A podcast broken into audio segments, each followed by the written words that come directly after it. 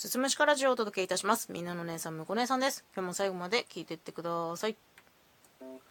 先週の出来事なんですけど、このむこ姉さん名義のインスタグラムがありまして、そちらで初めてインスタライブをしました。まあ見てる人はすごく少なかったんですけれども、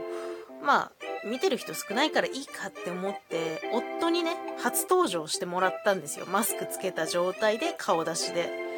で、まあ二人で、やいのやいの喋ってたんですけど、やっぱりね、夫が一番話しやすいなって改めて思いましたね。まあそりゃね、もう付き合い始めてから10年になりますから、当然といえば当然なんですけれども。うん。で、まあよく TikTok でカップルや夫婦で活動している動画っていうのがよく流れてくるんだけど、こう仲の良さにだけは私たちも自信がありますみたいな感じなの。だからさ、夫にさ、カップル YouTuber でもやりませんかって打診したら、もう若干被せ気味なぐらいで、やらないよって言われましたね。まあ、そうだよなって、やらないよなって分かってるんですよ、そんなことは。夫婦やね、カップル、はたまた友達同士、何かしらのパートナーと二人で何かを作り上げるのって、これね、やったことない人はもう想像以上に大変なことであることを私たちはよく知っているんですね。なぜならね、普段は私、夫と二人で居酒屋をやっているからですね。まあ、たまたま、こう、売り上げの目標設定が同じぐらいだったんですよ。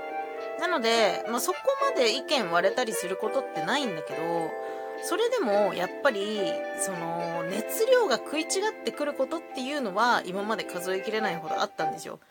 そう、今、イケイケどんどんの時に、さらにもう無理してでも入れるか、いや、ちょっとここでセーブかけた方がいいんじゃないかみたいな攻め芸ね、まあ具体的な話はしないんですけど、まあそういうことが本当にたくさんあって、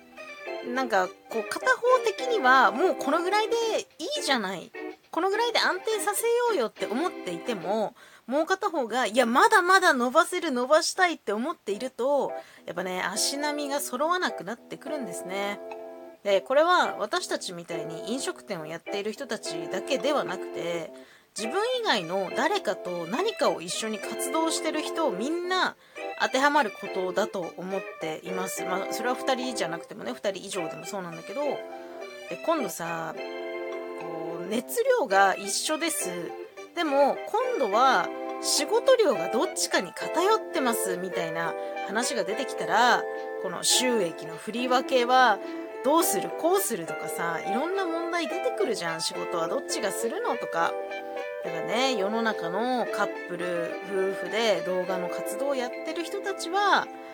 多分ね、もう表に出さないだけで、それぞれ本当にいろんなものを抱えていると思うんですよ。いろんなもの抱えてるんだろうなって思いながら私は TikTok をね、まあ、スワイプしているんですけど、でさ、そのカップルとか夫婦でやっていると、中には動画のネタのために、ドッキリを仕掛けたりとか、何か検証しますみたいな、相手を試すようなものとかもあったりするの。だからさ、そういうのを活動ありきで、なんか活動することが軸みたいになってしまうと、その夫婦感とかカップル感っていうのは、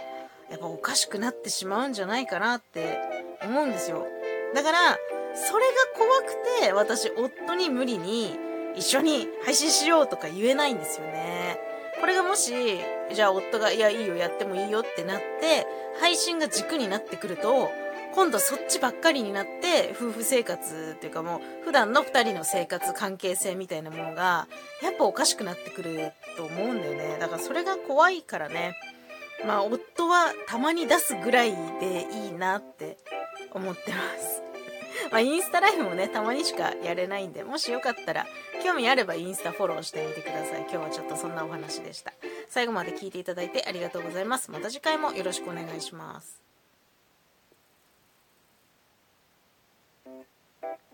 you.